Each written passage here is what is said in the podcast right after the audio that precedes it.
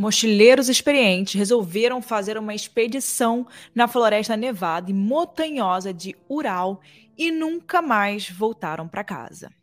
Os corpos encontrados contam muitas histórias, mas a verdade sobre o que aconteceu com eles quase 70 anos atrás ainda é um mistério. Aqui é Erika Miranda e esse é mais um episódio do Casos Reais. Toda quarta-feira eu venho aqui trazer um episódio novo para vocês de algo aí bizarro que a gente não consegue explicar. Para quem é novo aqui, vai lá no meu Instagram, Erika com Mirandas com S no final. E não deixe de publicar que você está escutando esse episódio. Posta lá que eu sempre reposto. E também não deixe de me seguir, porque lá você consegue saber mais as atualizações, as novidades e meu dia a dia também. Agora eu vou parar de papo, mas antes, antes de eu parar de papo, por favor, onde quer que você esteja escutando esse episódio, deixe um like, se inscreva, é, não deixa de comentar, fazer algum comentário. Sempre tem, também no Spotify, tem como você comentar. É só descer um pouquinho. E também, se você quiser deixar alguma sugestão de caso, pode me mandar lá no site www.casosreaispodcast.com com.br. Eu sempre vejo todas as sugestões que vocês mandam por lá, tá bom? Então é isso, vamos chamar o episódio de hoje. E esse é o caso Dyatlov Pass.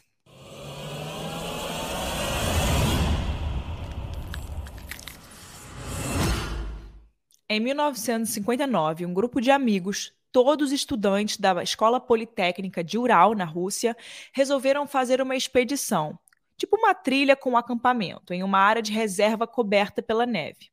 A aventura ia durar 14 dias e tinha como destino final uma montanha de mais de mil metros de altitude. O frio pouco importava para eles, porque todos eles, ainda muito jovens, tinham experiências nesse tipo de aventura e sabiam que poderia encontrar ali pelo caminho. Assim, se prepararam para todas essas coisas. Ao todo, 10 pessoas faziam parte da equipe de expedição, todos convidados por Igor Dyatlov. Vale abrir um parênteses aqui, gente. Eu não sei pronunciar direito esses nomes que a gente vai falar hoje aqui. Todos são nomes, né, assim como vocês vão ver, russos, que a gente não sabe pronunciar muito bem. Então, eu acho que o Dyatlov é o que eu sei pronunciar melhor, porque é o nome do caso, tá bom? Então, esse é o Igor que tinha 23 anos, e apesar de muita pouca idade, ele já era bem experiente em trilhas e montanhismo. O grupo também era formado por duas mulheres, Zina e Ludmila, e também por três Yuris, que eu vou chamar aqui de Yuri 1, o 2 e o 3, porque os nomes são russos, então a gente não se perde. Além de Rusten, Semyon e Nikolai. Toda essa galera aí tinha entre 20 e 24 anos, e Alexander, o único entre muitas aspas velho do grupo, né, perto dos outros, tinha 38 anos. Então, resumindo, eles eram experientes naquilo, já faziam aquilo com uma facilidade, sabiam muito bem praticar esse esporte. Para a gente conhecer um pouquinho dessas pessoas, eu vou dar aqui uns detalhes. O Yuri 1 e a Zina eram amigos desde que Yuri a salvou de um urso. Eles namoraram por um longo tempo, mas em 59, durante a expedição, eles já não estavam mais juntos, né, como homem e mulher, romanticamente. Ainda assim, eles eram super amigos. Rusten era atleta e Alexander, o mais velho, trabalhava como físico nuclear. Eles eram amigos pessoais. Já Semyon tinha histórico na Força Militar Soviética e depois da Segunda Guerra passou a trabalhar como guia de turismo na região. Igor Dyatlov, o líder da expedição, ele era especialista em montanhismo e já tinha feito algumas expedições do gênero. O Yuri 2, né, o segundo Yuri, ele era amigo de infância dele e uma das peças que acabaria conectando todo esse grupo. Ludmilla, ela era mais jovem do grupo e era especialista em montanhismo e muito respeitada. Uma curiosidade é que a Ludmilla já tinha sido baleada por um caçador em uma expedição anterior e ela sobreviveu e estava pronta para a próxima aventura. Corajosa, né? O Yuri 3 cujo sobrenome é Yudin, ele era amigo da Ludmilla e esse nome vai ser importante daqui para frente, porque ele foi o único sobrevivente dessa aventura. Já tô aqui dando spoiler. Mas se já é casos reais, é óbvio que deu merda no final, né, gente? Então, dei spoiler aqui, mas vamos continuar, vamos continuar. Ou seja, nem todos eram amigos de infância entre si. Mas, de certa forma, todos se conheciam e um foi apresentando o outro para um membro do grupo, e um nível mínimo ali de amizade, confiança criou, né, se estabeleceu para que eles fizessem essa trilha de 10 quilômetros entre o ponto de partida e a montanha final. E, né, não é só os 10 quilômetros, né, gente? A questão é o como a natureza é muito. A natureza desse lugar é muito complicada, é uma neve muito forte, é muito difícil, então 10 quilômetros são muito pesados, tá? E se você já participou de alguma escalada, se, tá, se você está aqui ouvindo, já participou, até mesmo nas escaladas dentro das academias, sabe que a confiança é um item muito importante nas equipes expedicionárias, já que você precisa muitas vezes colocar a sua segurança física nas mãos de uma outra pessoa e vice-versa, né? Então imagina, 1959, Pós-guerra, União Soviética a todo vapor.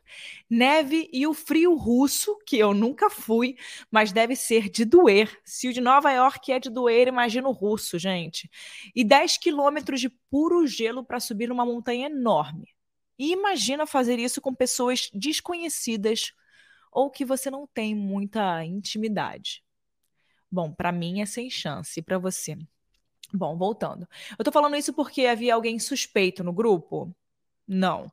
Quer dizer, pelo menos não a princípio. Nos anos que se seguiam né, ao mistério do Dyatlov Pass, como esse caso é conhecido, muito se especulou sobre a participação de alguns membros em operações militares ou até espionagem da CIA. Mas a gente vai chegar aí.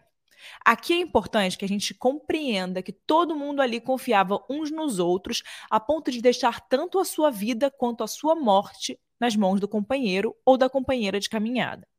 Isso vai ser importante para que a gente desvende aí alguns mistérios no final dessa história. Dito isso, quando essa galera toda se reuniu para ir à montanha, em uma área de preservação ocupada pelos Mansi, que é um povo originário da região, alguns dias serviram como preparativo, tanto mental quanto físico, e também de equipamentos e suprimentos. Todos chegariam no dia 27 de janeiro ao local de saída, mas eles só começariam a caminhada de fato em 31 de janeiro. Nesse intervalo de tempo, Yuri Yudin, que é o Yuri 3, ele passou muito mal.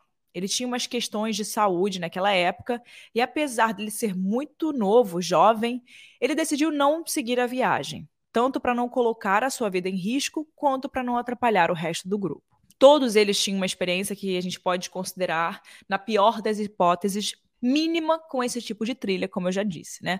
Sendo que o próprio Igor Dyatlov, ele era especialista em áreas de montanha como aquela. Isso significa que ninguém chegou até lá achando que ia ser uma coisa, né, uma coisa tal para se deparar com outra coisa, né? Então eles já sabiam que eles iam esperar. O percurso era sim desafiador, perigoso, e foi por isso que os jovens estavam empolgados para poder fazer esse percurso, nessa né? essa caminhada. E esse talvez tenha sido o motivo de Yuri 3 né, voltar para a base do acampamento, porque ele sabia com certeza que se algo acontecesse com ele em uma expedição tão, né, tão selvagem, tão crítica, certamente ele seria deixado para trás, já que ele estava passando mal. E não porque as outras pessoas eram mais, né? Mas simplesmente porque em situações extremas, ajudar a outra pessoa pode significar a morte do amigo e da pessoa que o ajuda. Enfim, o Yuri voltou trazendo como lembrança um chaveirinho que a amiga Ludmilla deu para ele para que ele não ficasse tão triste por perder essa aventura. Então, o Igor Dyatlov reforçou para ele o combinado que tinha feito com a família. Assim que eles chegassem à montanha, em 14 dias mais ou menos, ele mandaria um telegrama avisando a todos que o grupo tinha chegado. Mais ou menos porque poderia dar uma atrasada, né? O que seria normal, já que a natureza a gente não pode ter tanta certeza, né? Volta a falar, ressaltar telegrama. Olha quanto tempo tem isso, né, gente? Enfim, antes de partirem para essa aventura, algumas pessoas que viviam no povoado Mansi, que ficava aos pés das colinas, até tentaram fazer com que eles não fossem para as montanhas. Dizendo algo como, abre aspas, deixa disso, não procura problema. Os espíritos da floresta não gostam de gente passando por lá. Eles podem criar armadilhas para vocês. Fecha aspas. Por mais que o grupo respeitasse as crenças do povo Mansi, isso também não os intimidou. E lá eles se foram, felizes e empolgados, para o que seria o último percurso de suas vidas. Uma das coisas mais interessantes sobre esse caso é que existem fotos contando metade da história desse grupo, porque a outra metade, embora com muitas teorias, parece bem longe de ser desvendada. Nessas fotos, registradas por vários membros do grupo, os jovens estão sorridentes, brincando, muito empolgados, né? Como todo jovem que está fazendo algo que gosta muito na companhia de outros amigos. Em uma delas, uma dessas fotos, que ficou famosa e até virou espécie de folclore na região, mostra um borrão ao fundo que parece uma pessoa muito, muito grande. A gente vai falar disso depois. Importante aqui é que essas fotos foram recuperadas pela equipe de resgate enviada à região e formada por membros da polícia e do exército soviético nas buscas pelos estudantes, já que o telegrama prometido por Igor nunca chegou.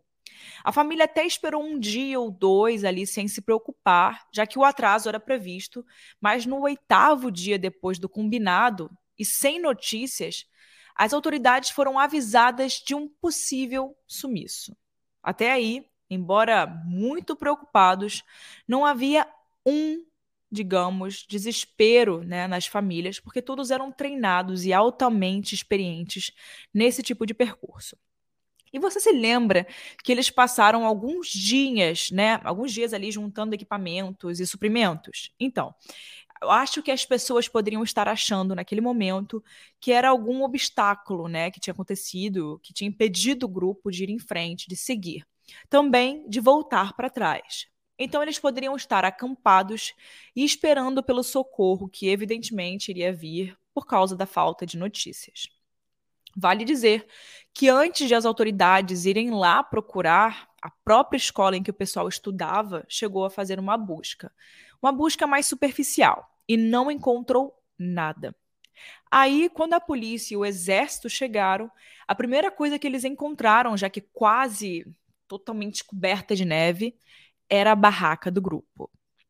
Eu nunca participei em um resgate desse tipo, mas na minha imaginação me diz que uma barraca de acampamento está semi-coberta pela neve.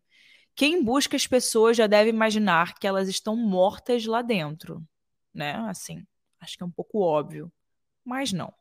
E foi justamente isso que o resgate não encontrou dentro da barraca que tornou o caso tão misterioso e considerado ainda sem solução, mesmo quase 70 anos depois. Nessa altura do campeonato, ninguém mais acreditava que encontrariam os sobreviventes com vida. Ou se encontrariam eles, né? E o que de fato não aconteceu. E Yuri 3, aquele que passou mal e voltou para casa, em vez dele seguir com o grupo, ele foi muito importante no reconhecimento dos corpos e das roupas, já que a busca pelos amigos só foi finalizada dois meses depois, quando o último corpo foi encontrado. E a explicação para o que teria acontecido ficou ainda mais improvável. Porque é o seguinte: o grupo estava todo espalhado, longe do acampamento. E isso já era muito doido, porque um dos muitos objetivos de fazer esse tipo de expedição em grupo é a defesa. Mesmo, né, a defesa contra as ameaças.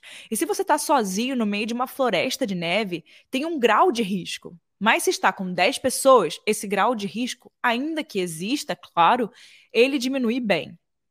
Então, o que faria um grupo de pessoas né, se separar justamente na hora mais perigosa de todas? E algumas das circunstâncias relatadas pela equipe de resgate, pelos laudos médicos de autópsia, não responderam nem essa e nem outras diversas perguntas sobre o assunto. Por exemplo, a barraca estava toda rasgada, de dentro para fora, com os pertences de todo mundo lá dentro. Se a ameaça externa né, fosse, sei lá, um urso, um animal, ou ela estaria rasgada né, de fora para dentro, como se o urso estivesse tentando pegar as pessoas, ou todos os corpos estariam lá dentro e não espalhados né, pela redondeza. Os cinco primeiros corpos a serem encontrados tinham diferentes ferimentos, mas no geral eles estavam parcialmente nus ou com roupas leves. Em um frio que poderia chegar a menos 30 graus Celsius. Meu Deus, eu não consigo nem imaginar, gente. E a posição de dois deles dava a entender que eles estavam voltando para a barraca quando morreram, e não fugindo da barraca. Eles não tinham sinais de violência física, de luta, e a causa da morte foi dada como hipotermia. As outras quatro vítimas, que só foram encontradas quase dois meses depois, estavam em um estado bem bizarro. Eles estavam meio que soterrados pela neve, e a neve conservou os corpos. Aí, o que esses corpos disseram era uma coisa diferente de sofrimento. Uma das meninas estava sem a língua, ainda que tivesse o resto do rosto intacto, e um dos caras tinha os olhos saltando das órbitas. Isso era só o começo.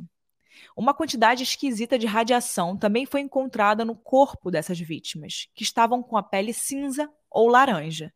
E aí, a hipótese de avalanche, que já parecia meio irreal, caiu por terra. Isso porque não houve registro de avalanche naquele período e não era algo comum de acontecer naquela região. Todos os membros do grupo eram preparados para esse tipo de ocorrência, e uma coisa é o estar lá e ser pega por um avalanche. Eu que nunca fiz uma expedição e não sei nem quais são os sinais, ou se há sinais de que isso vai acontecer tipo os pássaros voando para longe do mar antes de um tsunami, essas coisas, né? E outra aquela gente toda ali que sabia o que estava fazendo, ser surpreendida por um avalanche do nada, né? Eu imagino. A princípio, ela explicaria como alguns corpos estavam destruídos pela força de um avalanche. E os que estavam mais ou menos conservados, né, um pouco ali, poderiam ser os dos que tentaram fugir, mas morreram por causa de uma hipotermia. Essa teoria de causa da natureza não explica a falta de língua em uma das vítimas, né? A radiação e alguns tipos de ferimentos por lesão repetitiva que um dos corpos apresentou, e nem o fato de que enquanto alguns estavam seminus, outros estavam com roupas, né? E roupas de outros participantes do grupo, como foi testemunhado pelo Yuri 3, aquele que voltou porque estava passando mal. Ele conseguiu reconhecer pelas fotos que uma pessoa estava usando o casaco de outra, por exemplo. E tinha gente sem sapato. Aquela confusão que não se explicaria, né, não se explicava em um cenário de avalanche. Mesmo porque estava muito frio. E vamos lembrar, mesmo dentro da barraca, eles permaneceriam aquecidos, né? Com um casaco, enfim, para o caso de terem que sair correndo. Ou seja, Aí, meus amigos, a gente sabe também, né? E tem que lembrar que o ano era 59, União Soviética, pós-guerra, Estados Unidos e tudo mais se enfrentavam em todos os níveis possíveis, incluindo a corrida espacial. Socialismo, capitalismo, um cenário em que não faltaram teorias do crime e espionagem, testes de bomba, operações, operações secretas militares que acabaram ferindo alguns deles de morte, que culminaram o, o assassinato né, dos, dos outros. Então a gente vai falar dessas e outras teorias a respeito do Dyatlov Pass. A primeira, da avalanche, é possível, mas não é provável.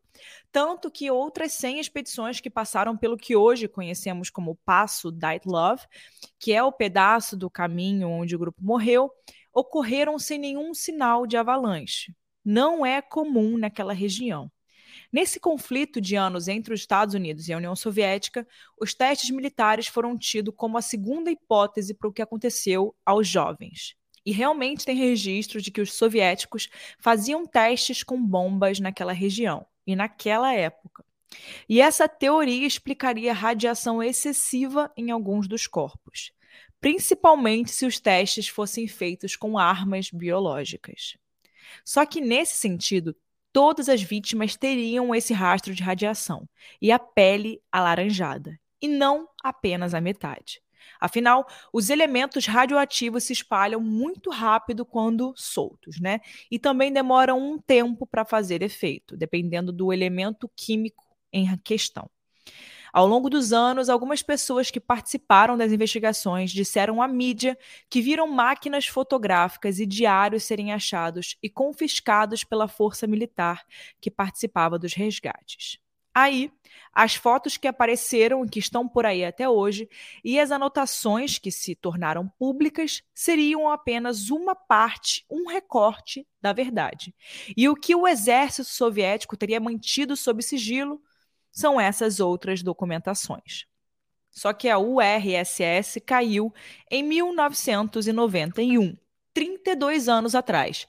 E esse é um caso que deixa a Rússia, país onde ocorreu o caso, em maus lençóis até os dias de hoje. As questões políticas, militares, que foram levantadas por muitos especialistas acerca do que poderia ter acontecido aos jovens, poderiam ser facilmente respondidas com a liberação de alguns documentos.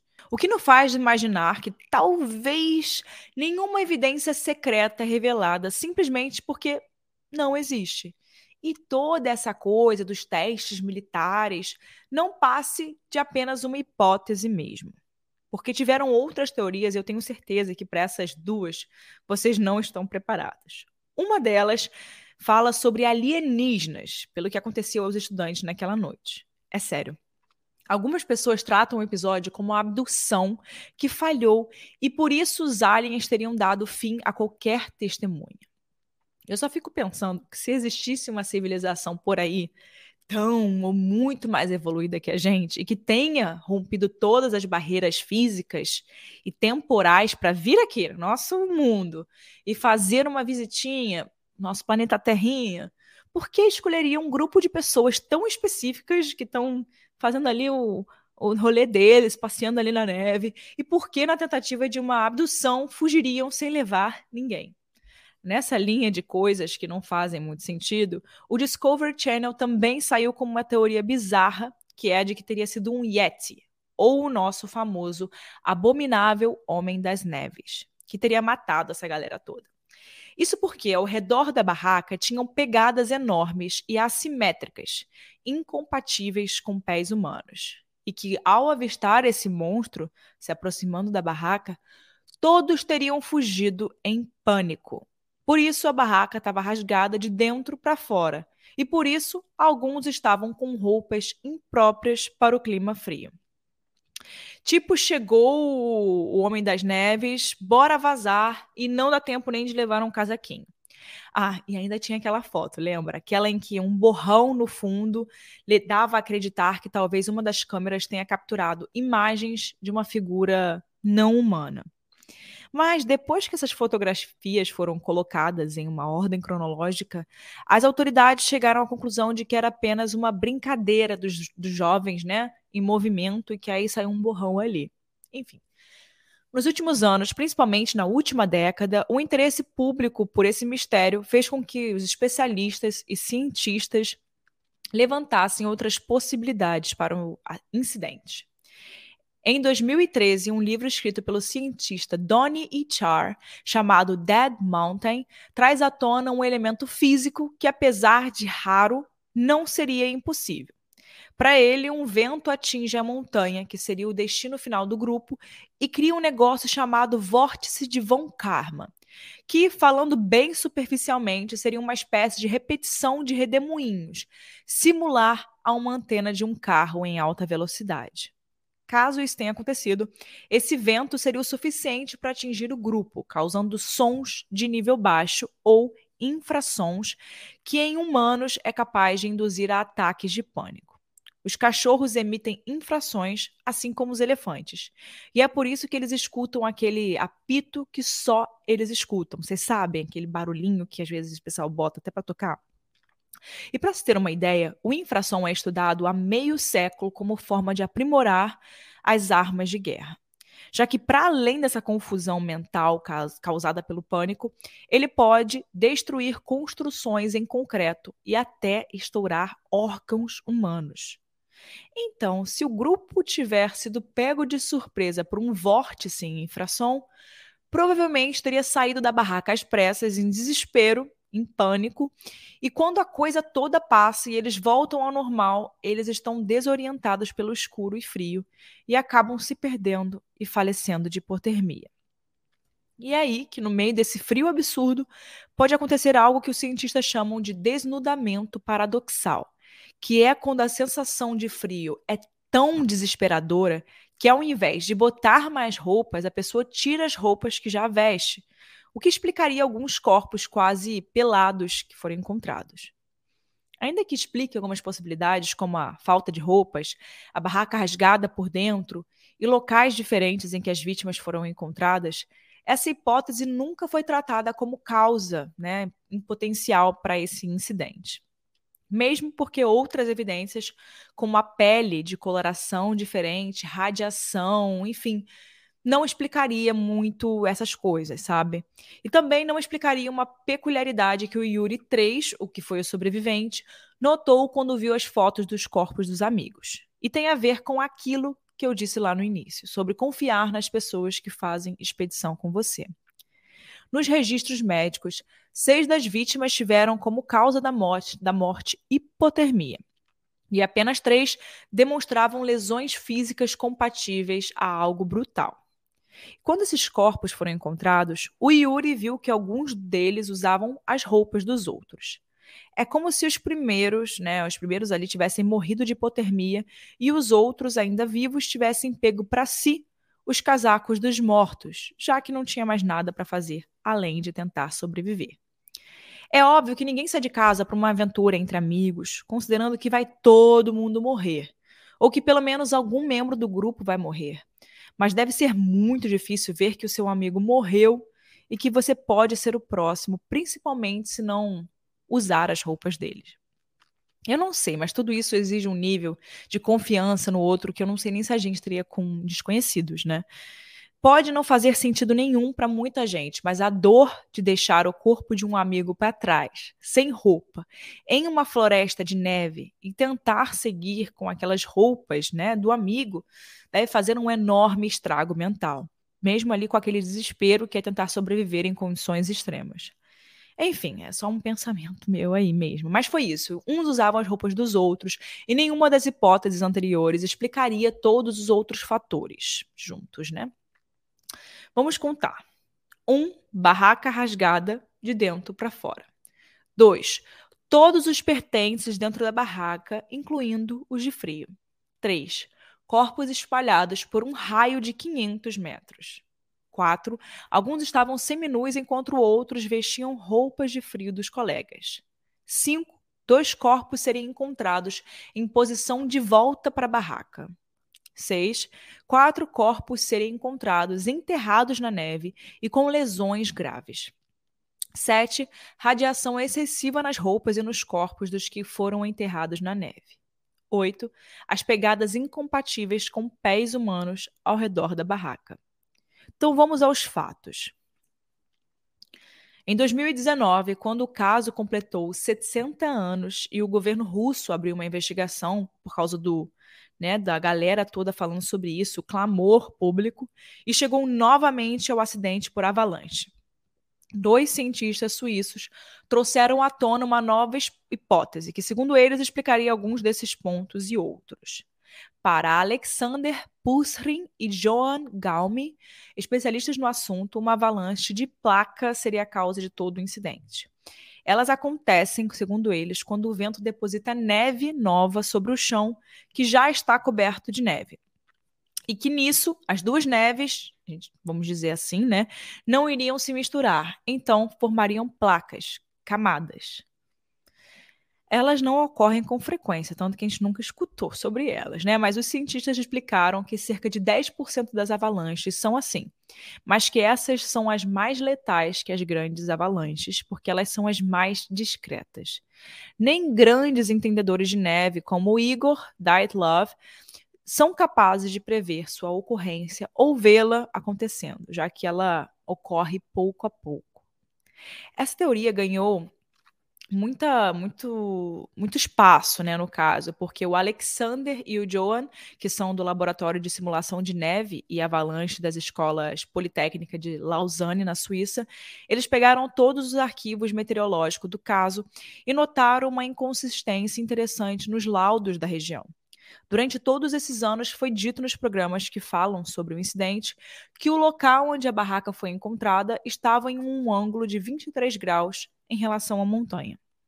Mas os estudos recentes mostram que esse ângulo é, na verdade, de 28 graus.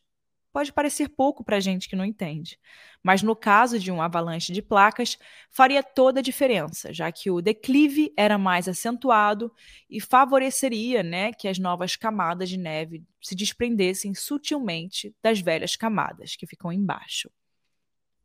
Pelo que eu entendi na teoria dos cientistas, essa avalanche já estava acontecendo quando eles chegaram e fizeram uma escavação para montar a barraca. E continuou em curso até que, de forma muito sutil, as placas foram se desprendendo até culminar em uma avalanche forte. Eles fizeram as simulações no computador e viram que os ferimentos dos corpos, dos corpos seriam compatíveis a uma avalanche de placa, dependendo da posição em que cada um estava no momento do impacto. E que o fato de ter os olhos saltando né, das órbitas e a língua arrancada de uma das meninas pode se explicar pela ação de animais, principalmente ursos. Quanto à radiação, a explicação ainda não existe. Nem os cientistas, o governo ou qualquer outro órgão conseguiu até hoje responder essa pergunta. Esse é só mais um dos mistérios que devem deixar o Love Pass mais e mais sedutor aos olhos dos estudiosos, curiosos e peritos a cada ano que passa, a cada década que passa. Por fim, vale a gente citar aqui que foi levantada a hipótese de que o grupo inteiro tenha sido assassinado pelo povo Mansi, que vivia naquela região, mas que tanto os ferimentos das vítimas quanto o histórico dessa tribo tornaram essa hipótese ali não muito sustentável, né? Mas a gente não pode esquecer que, de certa forma, eles fazem parte desse incidente, né? Afinal, foram esse, foram esse grupo, esse povo, Mansi, que avisou ao grupo sobre os espíritos da floresta lá no início, antes deles subirem, e falou como era perigoso incomodá-los, ao risco de serem pegos em uma armadilha sobrenatural. Lembram? É aquilo, né, gente? É que nem quando mãe fala. Mãe falou, não vai, não vai, porque vai dar ruim. Mãe falou, usa casaco, usa casaco, porque vai ficar com frio. O que a mãe fala, meu filho, vai acontecer. Então, essa tribo aí, também essas tribos, né, que moram no lugar há muitos anos, eles sabem das coisas. E a pessoa vai fazer o oposto, vai dar o quê? Né? Merda. Enfim, Bom, cada um acredita no que quiser, mas eu vou deixar para vocês aí com uma informação e uma pergunta também. As investigações, elas perceberam ali que no primeiro dia o grupo viu que teriam obstáculos meteorológicos pela frente. E aí o grupo seguiu a deixa de Igor Daitlov e mudou o percurso. Dessa vez indo parar em um trecho conhecido desde sempre como um caminho para a montanha da morte. A pergunta é: como que um montanhista experiente, conhecedor da região e líder de um grupo treinado cometeria um erro de percurso que a princípio seria um pouco grotesco e tomar uma decisão tão equivocada. De todos os mistérios que envolvem o Love Pass, há quase um século, para mim, esse é o maior deles. Enfim, acabou por aqui o caso e agora eu vou abrir para as opiniões, né? Eu vou dar a minha opinião e aí vocês querem também saber a opinião de vocês, o que, vocês acham desse caso. É, esse caso é muito cheio de opiniões, né, gente? Porque não é um daqueles casos que depois de muitos anos a gente tem a resposta. Esse caso até hoje permanece um mistério e eu acho que ele é o maior mistério, um dos maiores mistérios que existem, porque desde que eu gosto de casos assim bizarros, esse já esse caso já era um mistério e vai continuar sendo, né? Então agora eu vou dar minha opinião. A minha opinião é que de fato aconteceu algo ali que a gente não sabe explicar, né? Eu acho que não é algo que faz parte do nosso mundo. Eu acho que não é algo que faz parte do que a gente entende como, como ciência, como forças naturais. Então é algo que está além do nosso entendimento. Eu não sei se vocês acreditam em alguma coisa e no que, que vocês acreditam. Porém, eu acho que todo mundo acredita em alguma coisa. O que quer que seja, Eu acho que esse caso é mais um caso que a gente explica por causa dessas coisas que a gente não consegue explicar. gente, eu viajei um pouco aqui, mas é mais ou menos isso, vocês entenderam, né? É, eu não acho que tenham sido OVNIs, tá? Eu acho que tenham sido espíritos, né? Uhum. Eu acho que tenham sido forças espirituais, forças além do, do que podemos explicar. Tanto que, às vezes, as coisas são mais simples do que a gente pode imaginar, né? Eu acho que as teorias mais claras são realmente que teriam espíritos naquela região e o próprio povo, né, a própria tribo avisou sobre isso. E assim, eles conhecem aquela região, não é à toa que é montanha chamada de Montanha da Morte. E com isso eles avisaram que aquilo acontecia, que aquela montanha tinha espíritos, né? E espíritos que não gostam de ser incomodados. Então isso para mim é a principal explicação e principal teoria. Vocês concordam comigo? Vocês discordam? Quero saber. A minha segunda teoria, que eu mais acredito, é aquela da guerra, né? De Estados Unidos, União Soviética, eu acho que isso faz muito sentido também, sabe? Principalmente pela radiação.